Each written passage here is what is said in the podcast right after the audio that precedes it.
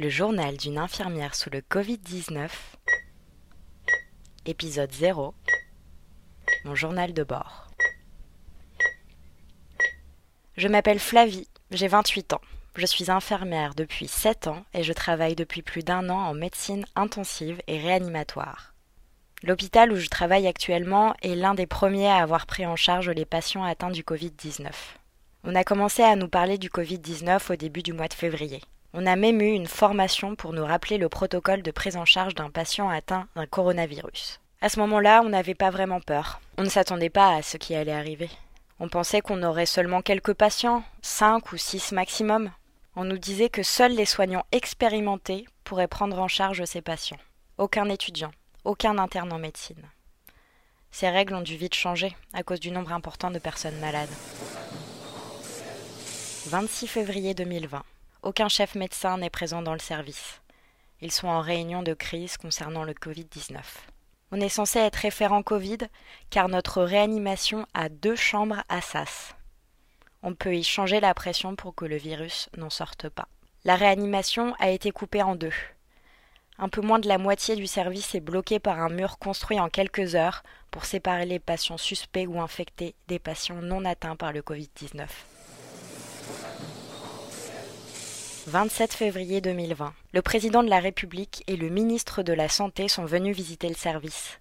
Ils serrent les mains de tout le monde. On passe sur BFM TV. On commence à se rendre compte que notre service va jouer un rôle important dans les prochains jours. On se forme petit à petit à l'habillage et au protocole. La prise en charge globale de ces patients reste la même, mais quelques petits détails changent. On ne rentre dans une chambre que habillé de la tête aux pieds. Charlotte, lunettes de protection, masque FFP2, surblouse, tablier, double paire de gants. Il faut suivre étape par étape l'habillage et le déshabillage. Savoir avec quelle paire de gants je peux toucher cette poignée, puis celle-ci.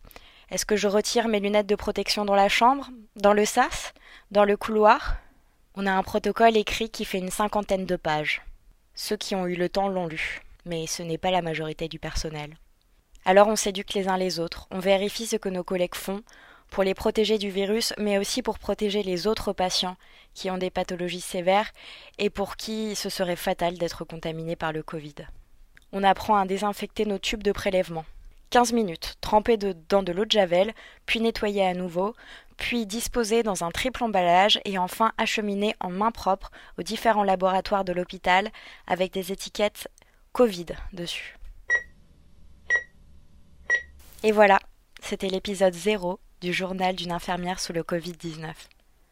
Si vous souhaitez apporter votre pierre à l'édifice, sachez que dans le contexte de l'épidémie du coronavirus, la collecte de sang est essentielle pour répondre aux besoins des patients.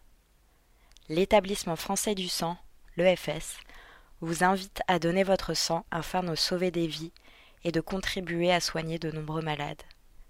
Plus d'informations sur servicepublic.fr.